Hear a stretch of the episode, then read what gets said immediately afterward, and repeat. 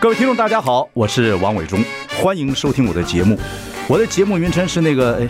哎，呃呃，我我说到哪里了？对对对对，我节目就叫，哎，我说到哪里了？ 很高兴跟大家见面。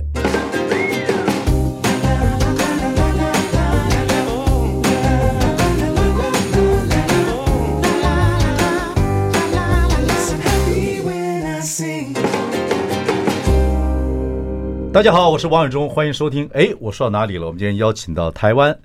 奥本海默。您放心，这个标题， 这标题台在台湾谈奥本海默，不是说我们孙孙教授，我们孙维新教授哎是奥本海默，也差不多了。啊你们俩都多才多艺，不敢当，不真敢的。当，你小时候又会唱评剧，嗯哼，演话剧，嗯，对略知皮毛，不对？不不，我看你这个很厉害。你说这个第一志愿没考上，台大电机就到到台大物理，对不对？ 光这句话就得罪了台大电机系。不，这个没有，这是命运的。哦不过这个我还，您现在还上这个 news 酒吧跟呃张大春两个对礼拜，news 一次酒吧吗张大春，对对哦对对已经十八年了。十八年，我上次听说的是王宝钏，这次苦 苦做寒窑。哎呀不过我在想说，我能敢请您来呢嗯？不敢既然张大春都可以访问你，他那个资质这么鲁钝的人可以访问你， 我觉得我就可以随便 问。呃，为什么呢？因为这啊个《奥本海默》这个电影出来之后，嗯很多人开始对物理啊产生兴趣。对，这个是那物理化学，像我们这种文组的人呢，嗯，听到就头痛。嗯，可是现在呢，年纪大了，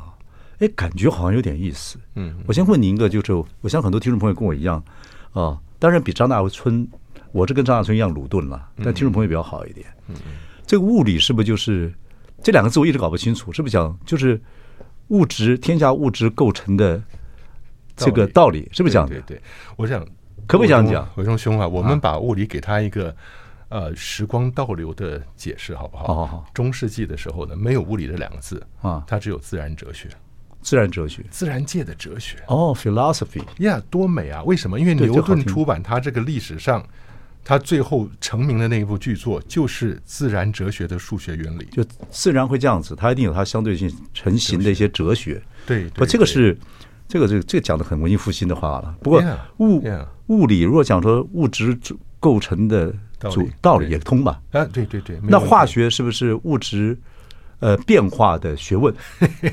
是不是这样您又碰触到了一个我们这几个科系敏感的问题啊。啊为什么呢？因为生物学家好高兴，啊大家都来研究生命的现象。啊啊！化学家就说了，啊所谓的生命的现象，其实基本就是化学反应。对，物理学家就说了，嘿嘿，所谓化学反应，基本就是物理里面最根源的变化。最根源的。大家都在追求说我是最根源的。对啊，我为什么这样解释？因为人家说这个，首先讲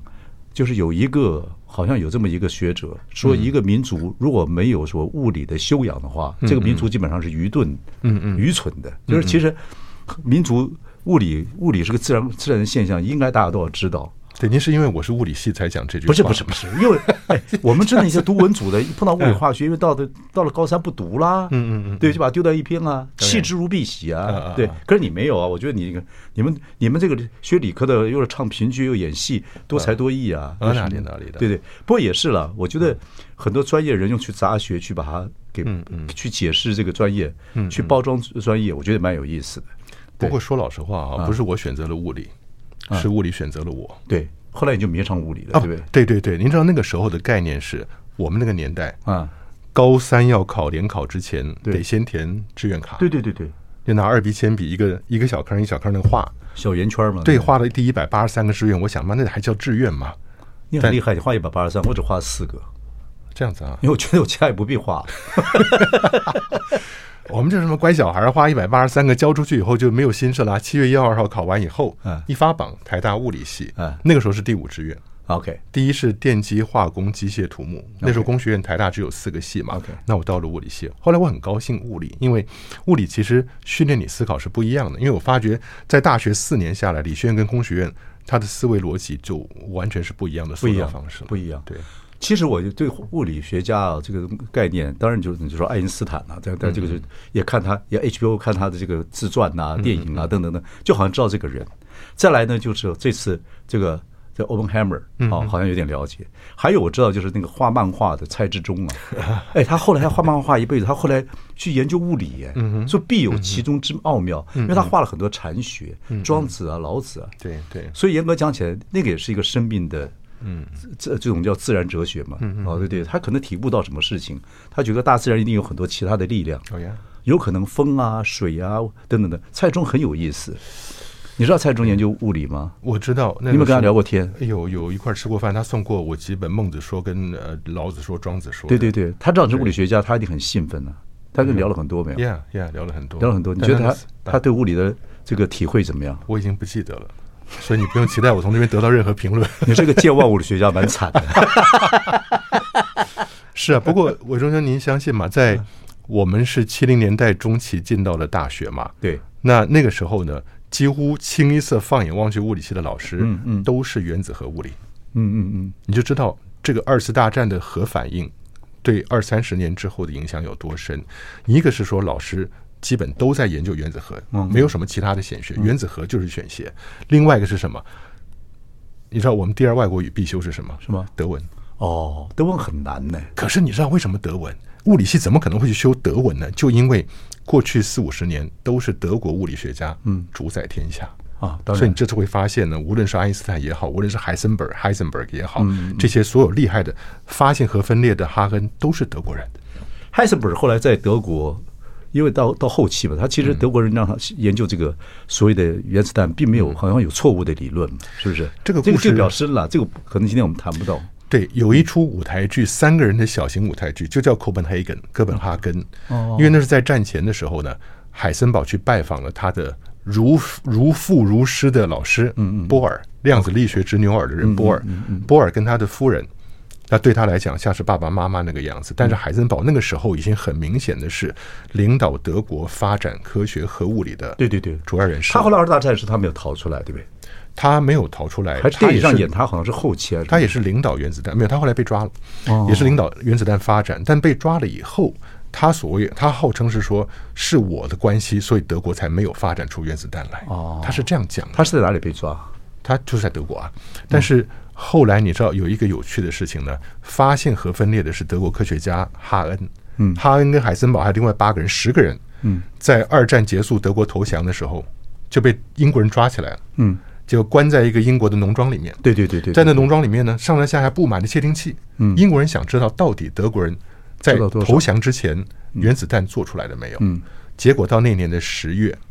他们呃八月，八月他们听到了收音机传来的广岛、长崎的轰炸，嗯，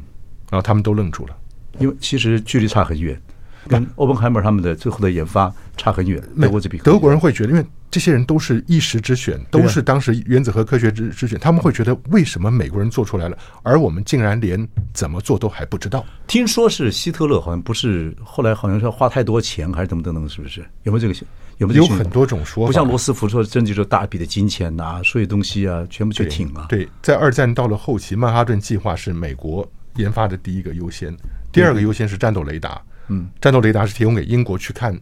德国来的 V V one V two 飞弹的嘛。嗯结果你知道后来战斗雷达出来什么东西？什么东 西？微波炉。哦，战斗雷达里面有一个负责主要的工程师啊，叫做 Spencer，、他哦们一天到晚研究战斗雷达。有一天他中午饿了，嗯，就把口袋里那个巧克力棒拿出来、m a y b e Hershey bar，、嗯 OK 拿出来以后发觉都弯了，对他就发觉雷达是有微波了。因为那个 Openheimer 店里面，那个海森堡后来有出现，嗯，有有好，应该是在后期了，因为他已经哦可能可能战争快结束，干嘛怎么不知嗯道？那个那就是另外一个意思。还有一个物理学家，我觉得很有意思，应该他是，可是这里面的 Oppenheimer 说他数学不好，嗯，我不知道他到底数学不好。电影里面有讲他的数学不好，物理你们学物理的数学很重要吧？呃，看你怎么样思考。如果像 Heisenberg，为什么说他德国没有办法研发出来？因为有一种说法说啊，Heisenberg 他的估计错误对，到底你需要多少浓缩铀？嗯，譬如说你其实只要五公斤的浓缩铀就可以产生链锁反应，可以做原子弹了。Heisenberg 可能估出来是个五百公斤，哦，太大太对，多所以 Heisenberg 可能跟德国建议是说，我们现在真做不了。那希特勒就说不可能嘛。对对对对对对没有想到美国人就做出来了。 OK OK，好，我们休息一下，我再跟你聊聊物理。你讲这么深刻，那个张大春听得懂吗？哎呦，他这么鲁钝的人，十八年的训练还不错， 不是你看他十八年，好 OK，十八年，鲁钝的张大春，好。 好，好，回来。 I like Ealing Sound. 大家好，我是王永忠，欢迎收听。哎，我说到哪里了？我们邀请到我们现在这个应该是《科学人》杂志的呃总编辑吧？您是总编辑，对嗯是对是。然后你也接了这个工作啊，而且是我们的孙维新教授。孙维新教授最后的工作是公家工作什么？国立自然科学博物馆的馆长啊，然嗯后是我们的，呃你是 UCLA UCLA 毕业的 UCLA 的那个博天文博学士博嘛？士，对对对，哇，UCLA 还得了啊！我们小时候什么都不知道，就知道 UCLA 去读书不得了，还读物 理。OK，我们说回来，就说因为这次《Oppenheimer》这个电影，所以想跟您请教一下，我们都是完全物理的外行，那但是慢慢聊，搞不好可以聊出一些听众朋友可能觉得有兴趣的，我们不要太严肃。嗯是我说不要太严肃的时候，孙教授就把那个鞋给脱了。还有一个，因为我最近看电影啊，不管看那个这个这个这个爱因斯坦的这个影集啊，或 Oppenheimer 电影啊，还有一个叫做拉马努金啊，印度人，您知道这个吗？我对对，一个电影也是，就是演那个《Million》那个百万富翁的那个电影的男主角呀，拉马努金是一个天然的数学家，就是他，他写了很多数学公式，他独立点的数学公式，花了一大堆数学公式，后来到剑桥去找那时候数学之父，就人家就请他来了，因为看到他的数学公式是不可思议，当然他是数学家了。所以我刚刚问您说，听说那 Oppenheimer 的电影里面讲说他的数学不好，不然他开玩笑也干嘛的？可是像这种好像他接受天意，他就变成变成天才了。有这样，你知道这个人吗？知道啊，但是我拉想曼这个东西鲁我们系列不说啊。可是嗯每个人都有一些数学的感觉，这又必须回到我《科学人》杂志总编辑的责任上面漂亮啊。Yeah，就是前两期的封面文章叫《数感天生》，嗯，他就告诉你说，我们生下来作为一个小 baby 就已经有数学的感觉了可是我们数学为什么文组的数学这么差？啊！没是有没有没有，那是是不因是为？你小时候行，后来不行了。我觉得你讲的话是侮辱我。你 知道七个月大的小 baby 你先把那话 躺讲在清楚。躺在床上，我讲 OK 七个月大小 baby 躺在床上，科学家做的实验啊，在他前面呢摆了一个小舞台，嗯，拉上屏幕，嗯，科学家站旁边，拿个 Mickey Mouse 米老鼠玩偶晃一晃，摆到后头去，再拿一个晃一晃，摆到后头去，嗯，然后呢帘子一拉开，噔噔，两个玩偶在那个地方，小孩好高兴会笑，嗯，再做一次实验，晃一晃一个摆到后，放晃一个摆到后头去以后，偷偷拿走一个，一拉开，当当只有一个了。小孩会生气，生气瞪大眼睛看，才七个月他就知道一加一应该等于二。没错，另外，这个小孩子再给他做实验，什么七坐八爬，是不是？对开始爬了以后呢，前面摆个盒子，里面看到三个球，盖起来以后呢，科学家当他的面把两个球拿出来，嗯，他会过去摸里面那一个球，嗯，他怎么知道三减二等于一啊？同样的这个东西啊，不是只有数学，我不能讲只让数学家高兴的话，物理也是，嗯，你把一个网球从桌上滚过去以后，到了桌边掉下去了，七个小 baby 看了会笑，你在后头偷偷绑上一根线，滚到桌边以后，那球悬在空中不往下掉，小孩会生气。七个月就知道 gravitational force 重力地重力、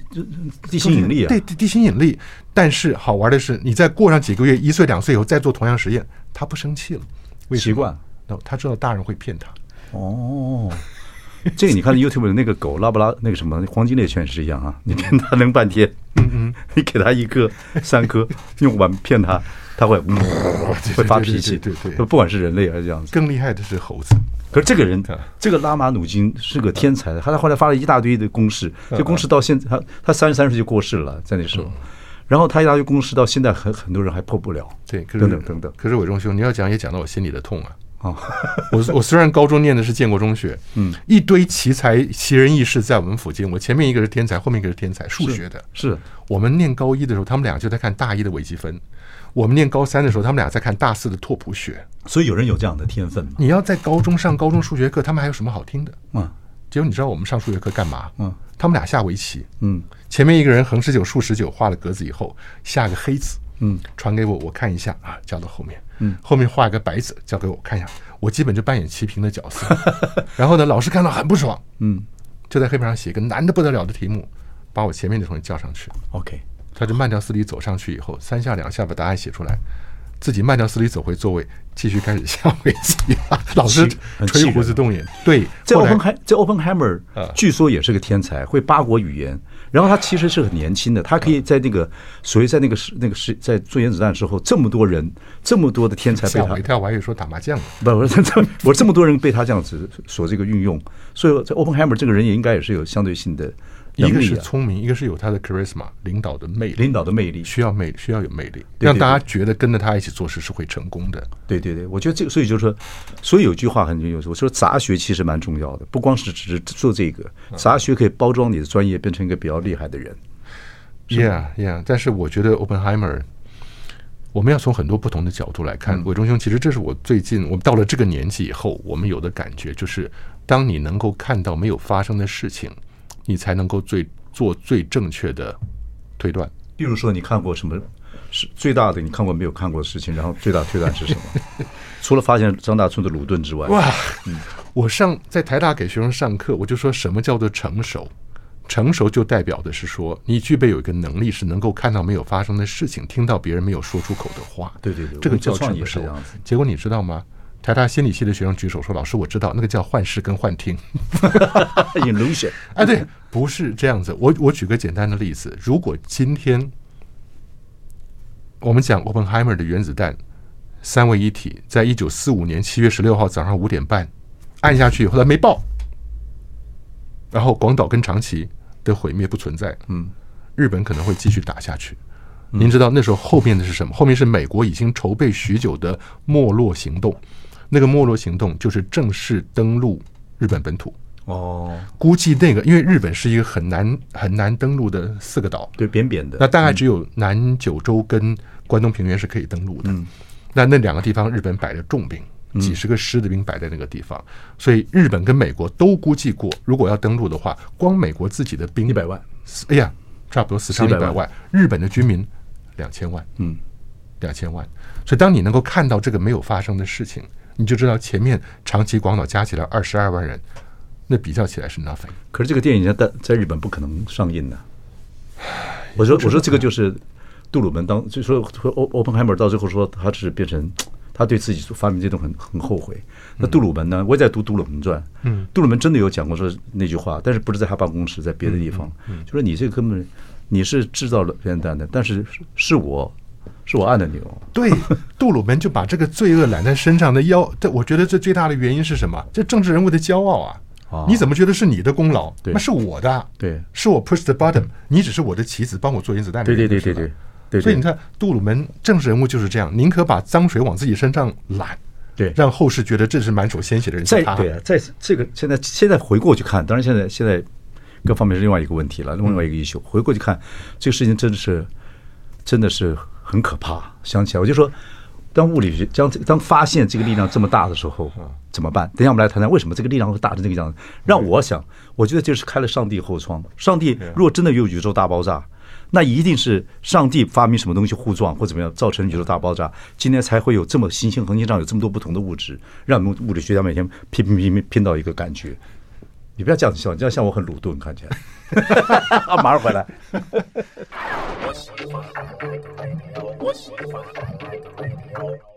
大家好，我是万永忠，欢迎收听。哎，我说到哪里了？我们今天请到的是孙维新，呃，我们的博士，啊、然后跟我们聊一聊，也是《科学人》杂志总编辑，拿起来看，给大家看，这对是对刚。好这个是七月号的何荣核融合但是对说老实话，何融合呢，也就是因为我特别喜欢欧本海默这个电影啊， 所以呢，你看，当然科学院也办了一个电影的欣赏会啊。可是我在那期总编辑里的话里，我基本不提核融合，哦我谈的都是核分裂，哦我还谈了我以前被核分裂污染的事情。是啊， Yeah 你是被污染过。哦呀，你说我听说他们那个什么，在那个两个那个浓缩铀，在那个发明原子弹的时候，有一个科学家就像那时候还就放在旁边，也不知道没处理，轻碰一下就有蓝光，后来得辐射 辐射癌死掉，有这样的事吗？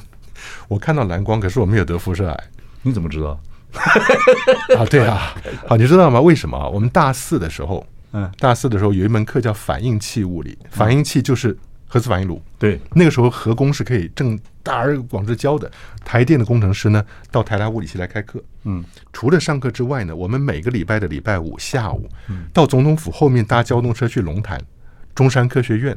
有个小小的反应炉，三层楼高，叫零功率反应炉，六十千瓦的。嗯，我们去那边做基本的核分裂实核核子实验，走到那个剑桥，那是那是一个水，里面是水把炉心包着的，对对对对对清水式的反应炉。走到上面那个铁桥上面，就和核电厂你可以差不多的哎，对对对，就是个小型核电厂。可是上面往下看，直接看它炉心，那炉心就是被一层如梦似幻的蓝光包裹对住的。对对对对对对，因为它是当快中子从炉心射出来，射入水的瞬间，超过了水里面的光速，学生听到这边就一头雾水，说光速不是最快的吗？No，光速在水里面的速度是要除上水的折射率。所以，当热中子瞬间射到水里面那一刹那，它的速度超过了水里面的光速，可以，这是允许的。最快的速度，爱因斯坦说的是真空中的光速，nothing 没有可以超过它的。但是呢，在卢心里面是可以的。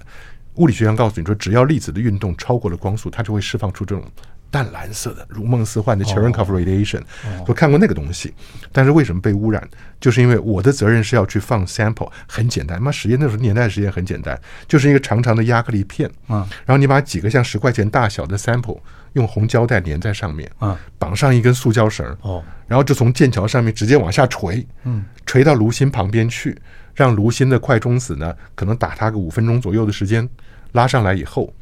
再把那个红胶带撕开，十块钱那个 sample 呢，拿给另外一个同学，他带到旁边屋里面去，用盖格计数器去测量它现在放射性是多少，放射因为被性是多少被打过以后，它就会具备有短暂的放射性嘛。 OK 我负责取 sample，我相信我可能是在撕那个红胶带的时候，红胶带顺手贴在地上，而我的脚踩上去了。不知道，你完全没有概念。取完以后呢，交给同学，同学去测量了。那我想说，还是乖乖的按照准则下楼去，只要取完 sample 都得要去测一下。楼下靠墙边呢，有像体重计一样，两个脚踩上去，对墙上刚好有两个洞是两个手插进去，测试一下有没有污染。嗯，我脚踩上去，手还没放进去，整个楼的警报器就响起来了。哇靠！叫的好像快要塌掉。嗯，工作人员冲出来一看，然后就叫我手拿出来，脚下来，再上去，左脚，左脚。哇！那学生说：“老师，那你怎么办？壮士断腕，不是的， 很轻微的污染了。 OK，然后所以你你回知去道看镜子，这么多年跟小时候长得还是差不哎呀多。差不多， 没有变蜜鲷鱼啊。 OK，那那个工作人员就拿了一包，那个年代什么白雪洗衣粉嘛，南桥洗衣粉之类的南其实南桥药皂最好，啊，南桥药皂可以解决任何问 题。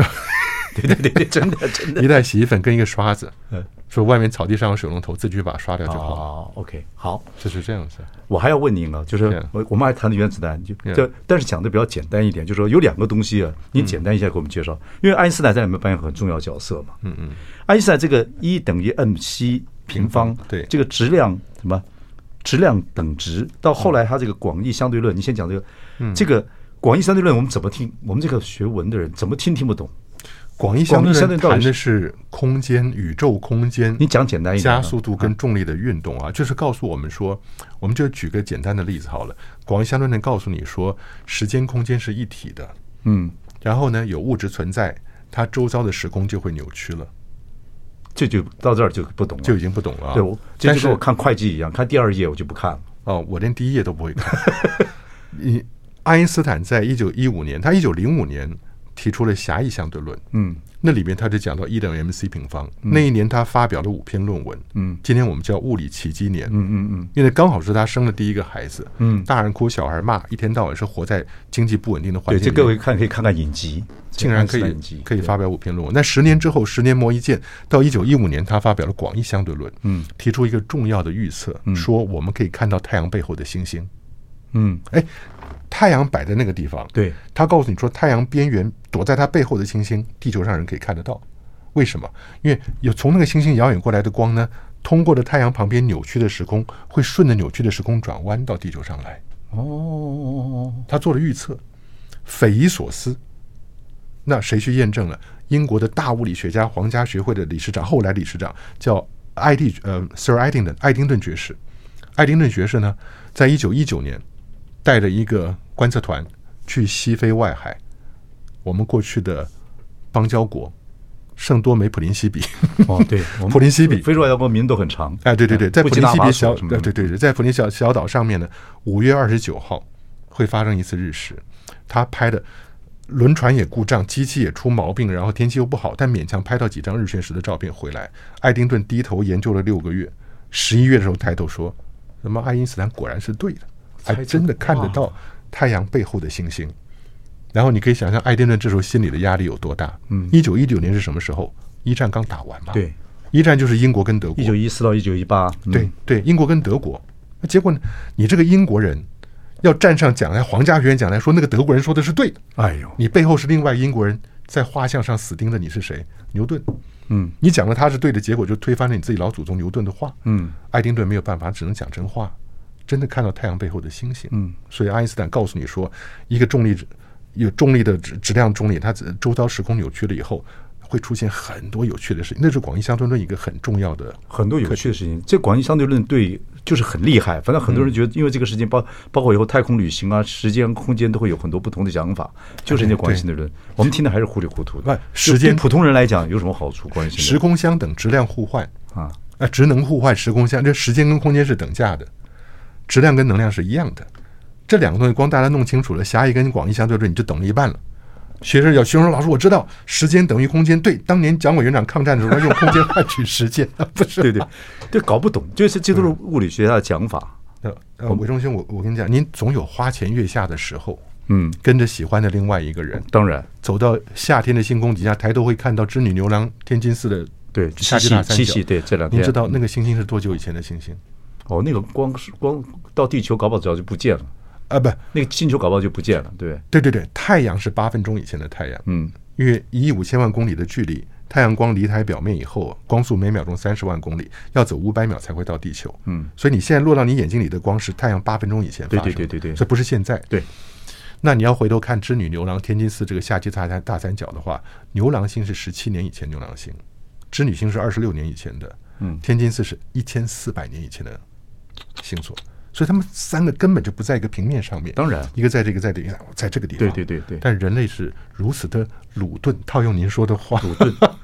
他观察的能力是非常差的。嗯因为你眼睛，我们眼睛距离决定了我们能够看看多少距离。嗯，就是你能不能决定距离的远近，是靠我们两个眼睛的极限。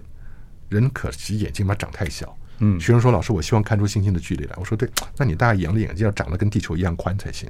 才能判断距离的远近。嗯但是您刚刚讲的这个，就是告诉我们说，这是为什么时间等于空间，因为这个空间十七光年、二十六光年，就是对它需要花的时间。对对对对对所以时间跟空间相等是这样来的。哦，时间跟哦，这样我就懂了 啊，。对对对，来来，give me five。进广告。 I like Ealing Sound. I like radio. 大家好，我是王伟忠，欢迎收听。哎，我说到哪里了？我们今天请到的是《科学人》杂志总编辑，啊，我们的孙维新教授。哎，是啊，今天要跟你谈这个呃这个 Oppenheimer 的电影，嗯，我们聊了很多很多，嗯，对，但是我觉得很精彩，我是尽量听跟观众一起能够来了解。刚才我们谈到爱因斯坦，这大每个人大家都知道他是物理学家，嗯，这个德国物理学家不得了，后来到美国去了。他另外一个 E E 等于 M C two 就是质这个质量什么共呃，职能互换职能互换， ，E 等于 mc 平方。对，这个又好像很厉害，这也跟其实元旦有关系啊， Yeah yeah，其实核分裂跟核融合的能量跟质量的转换基本是一样，都是这个 E 等于 mc 平方。嗯你真的不知道爱因斯坦怎么想出来的？他那个年代没有望，他不看望远镜，他是你怎么做理推算论？他怎么想出来的他没有电脑，啊他不用计算机，啊？整个宇宙的胸中自有秋货，那么整个宇宙在他心里头。所以这个人，这个人哆啦 A 梦，哆啦 A 梦有可能，中国古代文学里面有这个雷公什么东西，其实也是也是不知道他怎么想出来的，想起来很可能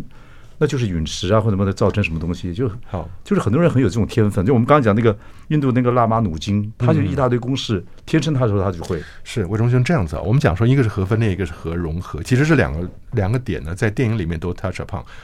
呃，欧本海默做的是核分裂的原子弹，那是小，另外一个跟他就竞是非胖胖男孩还是哦，那两小个男孩，第一个是小工具是试爆的，然后那个胖子跟小男孩呢，一个广岛，一个长崎，都是核分裂，核分裂，只不过一个是枪式是撞击的，撞击另外对是个内爆式的，对对，嗯这个我们知道，这两个不一样啊，但是这都是核分裂。电影里面另外一个人爱德华泰勒，氢弹之嗯父，对，后来到台湾来访问过，我接待过他。哦对对对对对对，泰勒要做的是氢弹，这里面就牵涉到原子弹跟氢弹的争执。你看电影里面已经把这一段也交代了，我觉得真的是嗯诺兰是厉不害嗯错的。对，当时他们就想说，到底要做原子弹还是要做氢弹？因为一旦你知道核分裂、核融合也是箭在弦上，那当时就想说，我先做原子弹。嗯所以这时候欧本海默他说，我们先不做氢弹。自此跟泰勒产生了嫌隙。对，当然，泰勒到后来晚年到了台湾来的时候，我那时候刚刚服完兵役回到台大当一年助教。那物理学会接待他来以后，我就接待他，我们就开玩笑，他不是氢弹之父吗？对，我们就问他说他自己对这氢弹之父的感觉是什么样的？他说这个名称呢，我觉得还好，可是我儿子不太喜欢这个兄弟。 如果氢弹之父的话，那么氢弹跟他儿子就是兄弟， 还是不太喜欢这个。但是呢，你知道那个时候氢弹就是核融合，它是用氢融合成氦的过程，而这个过程就是我们今天太阳核心在做的事情。嗯，那人类到了今天，经过了五十年、六十年，都没有办法掌握太阳核心在做的核融合。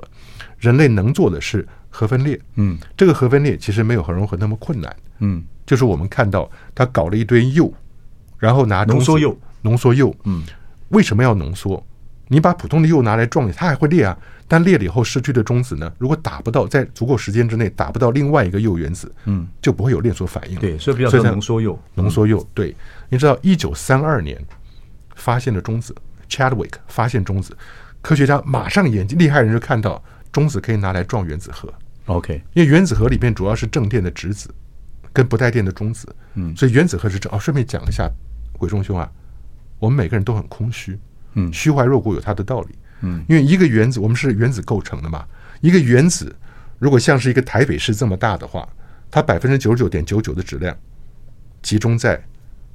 一个板擦盒上面，嗯嗯嗯嗯所以我们其他地方都是虚空的，嗯我们每个人都被这种虚空的东西组织在一起的，嗯嗯 Anyway，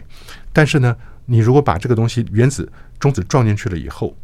哎，可以可以可以把原子核打进去，中子补进去了以后，它做衰变变成一个质子，那这个元素就会往下跳一个，进阶一个，因为质子的数量决定这个元素是什么元素。嗯，氢只有一个，氦有两个，锂有三个，都是质子。那结果科学家当时完全没有 realize，中子打进重原子核，不是说哎里边多一个往前跳个元素或者往后跳个元素，不是，而是整个裂开，裂成两个差不多质量的两半，但是过程中损失掉一些质量，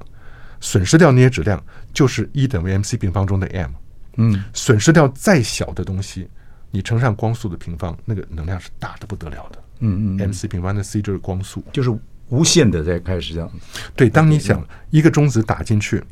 那这个一个铀原子呢就裂成两块，然后呢，除了释放出大量能量之外，同时出去两个中子，这两个中子各自找到下个铀原子去撞，再撞，就这四个了。嗯四个出去就八个，嗯，这是为什么链锁反应的指数率一下出去的话，千千万万个原子瞬间爆发，，对。那个能量就不得了。所以这个就在电影里面很重要。就那幕戏，我看我们看表演的，就演这个 o p e n h e i m e r 这个演员，当那个美国那个军方的人就是总策划，就问他说会不会不停的爆 炸，哦，把整个地球燃烧对对对。他说，就意思说应该不会， Nearly zero，呃，几乎将近零。对，可是这个这个人就这个人就只能接受了，因为也没这个这个科学家没有燃烧这么一绝个对的东西他不会跟你说百分之百，他说对他那个表情只好啊，他可是我觉得他那个表情，就说他已经过度自信了。嗯嗯嗯，他我觉得他已经过度自信，他演得很好，过度自信，可这可能也是以后也是后来种下这个他开始元旦之后啊，到处去啊，等等等，被 Yeah 被很多人不喜欢或者要整他的原因吧，大概。所以你看呢，Killian Murphy 演的这个欧本海默有点神经质哈、对对对对就对，他完全不知道什么时候该讲什么时候什么话，他完全不知道对政治人物跟对军方人物你该讲什么话。对对对对，可这就是是军方科学这个家啊军方这个人，我算是我觉得他算是能够对包容科学对包容的，否则东西发展不出来 Yeah。因为大部分都是说 retape 嘛，就说你不能百分之百，我们就不要做，因为他要扛这嗯个责任的。导演，对，他就让他就几乎零，但是几乎零不是等于零嘛。嗯嗯。对我数学不好，这我懂 啊。不错，我觉得那个时候那个表演是非常非常好的，他已经觉得自己是个上帝了，感觉上，因为他看到太，他预想到 illusion 看到一个极可怕的一个东西来。这这这个样子，不，那个时候心情是不知道是怎么样。如果你发觉这么大力量，很可能会造成那么多人死亡，就是你发明这种黑科技的情况之下，对你有没有注意到他有两个欢乐的场景？第一个欢乐的场景是在他们演讲的，试爆的那一刹那，对对对对，早上你不是从头天晚上还大风雨大雷电交加的，然后到了拖到第二天早上五点半，因为七点钟这格罗夫斯将军就得要跟老葛白宫回报了。回报为什么？因为波茨坦会议即将召开，波波茨坦会议里面，同盟国能够多强硬，就看这个炸弹能不能做得出对来。对对对对对，那结果五点半一爆炸以后，顺利爆炸了。然后那个欢乐，你不是在谷仓里吧？好像就在他们这个临时性的演讲厅里面嘛。嗯我觉得诺然很棒，他那个就是要等四十几秒，那个震波才到他们这边哎来。嗯对对对对有对距离。我觉得诺兰就是因为他的电影就是科学认知，他就是要认知，他嗯就不拍假的。你看电影真是数，真是四十几秒，四十二秒、四十五秒。你就看到电影这么不专心呐？不是不是嘛？不是这样子嘛？对不对？ 因因为为手上都是爆米花，不你是怎么可以 Apple 看 Apple 表很呢厉？害嗯你摔倒了 吗？哎，真的四十几秒啊！对，我讲第一个欢乐是那个时候，但你有没有对看诺兰的处理方法，他进去以后，这些员工站起来欢呼，但他眼睛里已经开始看到那些人被伤害的样子了。对对对对对。所以，作为科学家，他已经知道这个他能量释放出来，他是不能再把它关回到潘多拉的盒子里去的。第二次成演讲功的时候，嗯第二次成功就是这个小镇对知道战争已经结束了，广岛对那个兴奋啊呐、对，就是等于是开庆祝会。对，所以你看到了那个时候，你让他摆到前面群众前面去演讲，他想到的已经不是说啊，we did it，我们成功了，他想到的是说这个东西以后会造成什么结果。对，好，马上回来。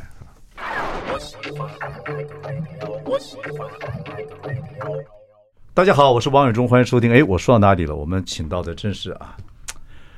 孙维新教授跟我们讲的《欧本海默尔》这个电影的一些，我们谈了很多。然后是现在科学杂志的总编辑，我第一次跟您见面，我们俩都是属鸡的嗯嗯，啊，一九五七年的，都天蝎座，你比我小几个几天啊对啊，算是我小老弟，学问到这种渊博的地步，哎呦我看到真让我我看到知心惭愧。啊，哪里哪里哪里，真的我真的是棒，真的是棒。跟您聊这个，您我您懂懂东西也多，很有意思。但您现在一方面做科学杂志，一方面上上这个蓝轩的节目，对不对？啊，对，蓝轩好像以前那个我总们编总编就上他的节目，现在就李佳维教授啊，对李佳维教授那是我非常佩服的人呢、基是本我踩着他脚印前进呢、不 是啊，他当科博馆馆长，后来我当科博馆馆长，他当科学杂志总编辑，后来我当科学杂志嗯总我编跟他辑。也好，也是朋友。对，所以我现在常常躲在暗处观察他现在在干什么。他现在就在那蕨类吧，跟蕨类相处吧。那可能就是以后我再跟他说。我看到他，因为以前啊，他他的出现跟我当科博馆馆长有很大的关系。嗯，科学博物馆，因为我以前刚开始认识的时候，我的天，看到李佳维教授上台演讲，才高八斗，学富五车，简直是知识浩如烟海。我想人类的演化怎么可能到达这样的程度、啊？对他那比他那个说话很有意思。后来笑发容觉科博馆馆长，啊所以后来教育部找我去当馆长，二话不说，那么我也来了。啊，人生过了五十岁以后，我觉得 best job ever 最好的工作，博物馆馆长，您做了十一年，十几十年，对不十对年，每年每天被逼着去学新的东西。哦太好学习是如此快乐的事情。对的，所以这这这是对学习是很快乐的。然像后做广播也是不懂就找人家来聊一聊，听众朋友也懂了，我们也那懂资了，质也慢慢就不鲁钝了啊。还是还是鲁钝。我刚刚讲的有没有可能嘛？就说怎么样这个物理学家看到这种大爆炸核分裂呃来讲，嗯，有没有可能是宇宙大爆炸开了这个宇宙宇宙大爆炸这个开了后门？伟忠兄，我不知道该讲这是 bad news 还是 good news，但对物理学家来讲，没有什么是 good and bad，它就是宇宙的真相。嗯，我必须要说，我们在欧本海默里面看到的原子弹大爆炸、氢弹，甚至后来的埃德沃 Taylor 的氢弹，在宇宙能够释放的能量里面是微乎其 微。对啊，所以只有上帝可以可能爆造成这么大爆炸，还是继续宇宙继续在膨胀啊？那有有可可能能。我的意思是说，无论是核分裂或者核融合，它的能量效率，你丢了一千克的东西进去，它大概只有千分之七克是会做转换的。嗯，也就是千分之七呃克，它转换成那个能量。其他的不是那你知道黑洞黑洞吸物质掉进去能量释放多少？百分之三十二。黑洞能够释放的能量远超过核分裂的能量。哪一天出现另外一个欧本海默黑洞的欧本海默，那那才真的人类就黑欧本海默是发现黑洞的啊，理不论的，对吧他提出，哎，不错，对不对你真的是专心看 电影。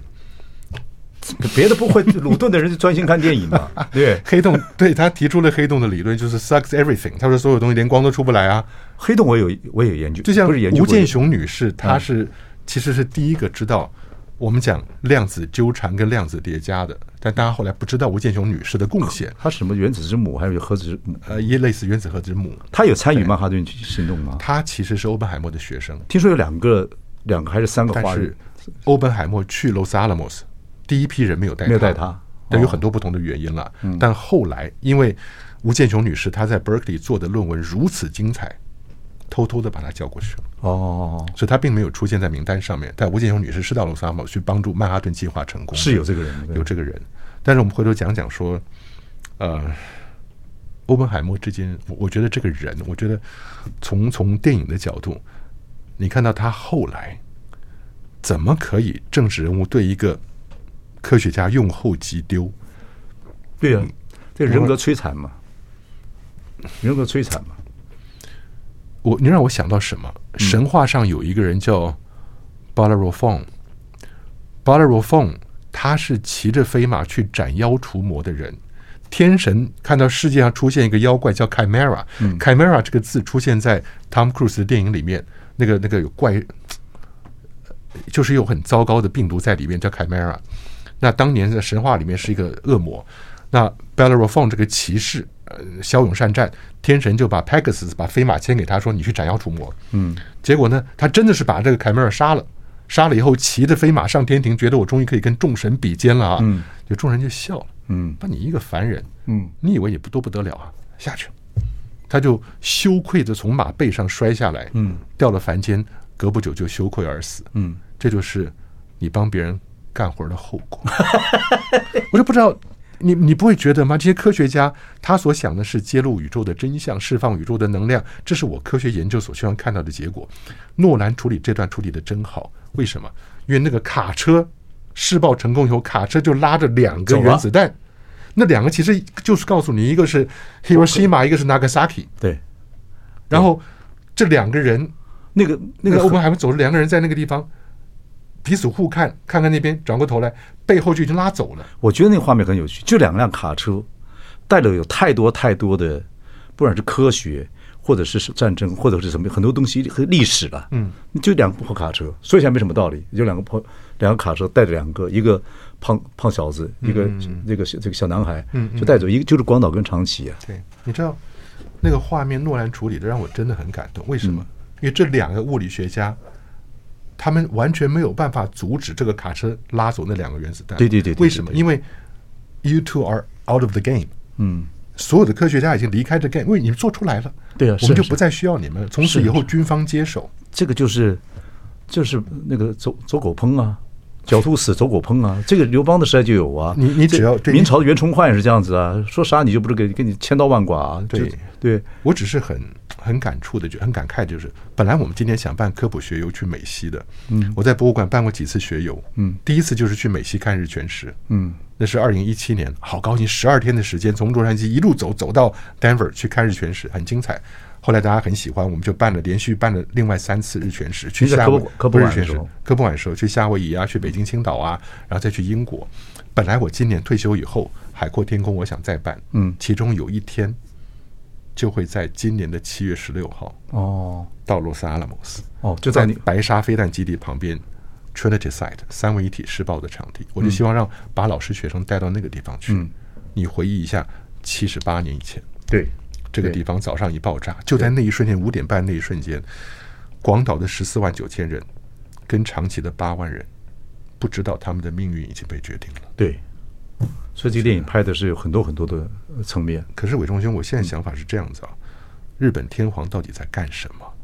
一爆炸以后，美国巨头跟史大林跟他不要投降啊，波茨坦宣言就已经告诉你了，说我们已经有有厉害的武器了，没有说什么武器，但已经告诉你我们有新武器了。波茨坦宣言交给你，要不要投降？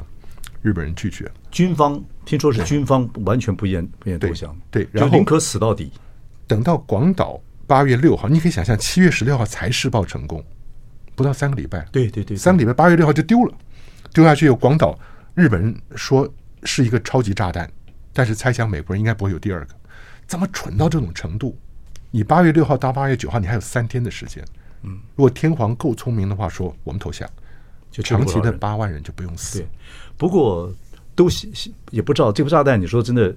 往下丢的时候，六百米之上上面要爆炸。如果是哑弹， 如果是哑弹没爆呢？你说那个不管是内爆式的，或者是一种撞击式的、枪式的枪式的、枪式的也会有误差嘛？也广岛那个地方啊，美国军方刻意不做传统的轰炸，广岛人民还以为他们很幸福哎。嗯，美国人开始轰京轰炸东京，轰炸其他城市，广岛特别不炸，嗯因为它地势很平，又有很多军工业，是最好来测试原子弹威力的地方，哦，所以它 OK 不要让传统飞机去炸它。对，后来曾经好像选广岛或选长崎，也有人选过京都跟奈良，小泉，对一个是小泉，京都后来被删掉了，删掉。但是后来之是所以古小都哎对对，那个老美还是有些人反对，对，不过我想，我想来到最后啊，韦仲勋，我想说一句话：泽伦斯基，如果天皇，我们先回到天皇，嗯，他有足够的智慧，波茨坦宣言一出来，他就决定投降了。，对，那他会让这二十二万九千人不要死，嗯但他就会背上一个历史的罪人。泽伦斯基是同样的人，嗯他如果有足够的智慧，他如果有丘吉尔的智慧，他知道仗打一年以后，整个乌克兰会毁灭了。嗯，他会不会跟俄罗斯讲说，这样好吧，我们乌东这部分百分之二十的土地，我们两个来共管，对。你不要打我。我不跟您讲，就说时代不一样，天皇那时候没有网络，没有那么多媒体。泽伦斯基现在如果你看每天穿的这样子，那个眼神，我是看表演，我是学表演，表演我看出来人的态度，面对镜头、面对媒体的时候，有些人就会变形。他对不你回头去看一看，乌克兰现在需要花七百五十年才能清除掉所有的地雷，这个国家已经毁了。嗯他需要用这个东西来一将功成万骨枯，搞这种事情吗？但是说老实话，为什么我要跟他讲这个故事？他如果有足够的智慧，政治智慧，说我百分之二十的领土乌东跟俄罗斯共管，当做一个 buffer，我不亲你，你不亲我，他就会变成乌克兰历史上的罪人，了解。大家会骂他。您那个科学博物馆是自己退休的，还是被强迫退休的？ 我退休了， 哦大概是被十年嘞，因为您这个十年嘞，对，你不管您这公个务机构十年嘞，不管，反正就是有这样子的政治想法的话，我觉得到哪里可能会被强迫退休的。教育部， 教育部对我很好，教育部对我很好。开玩笑 Yeah, yeah, yeah. 啊，OK，好，我们谢谢苏维新教授，非常嗯 OK 高兴，首次见面，我们属鸡的还有您叫声声音叫这么大的，太棒了，哎呀，对，翅膀也抖荣幸了 荣幸，对，你在我们前面叫的我们都没有声音了，谢谢谢谢谢谢谢。谢谢谢。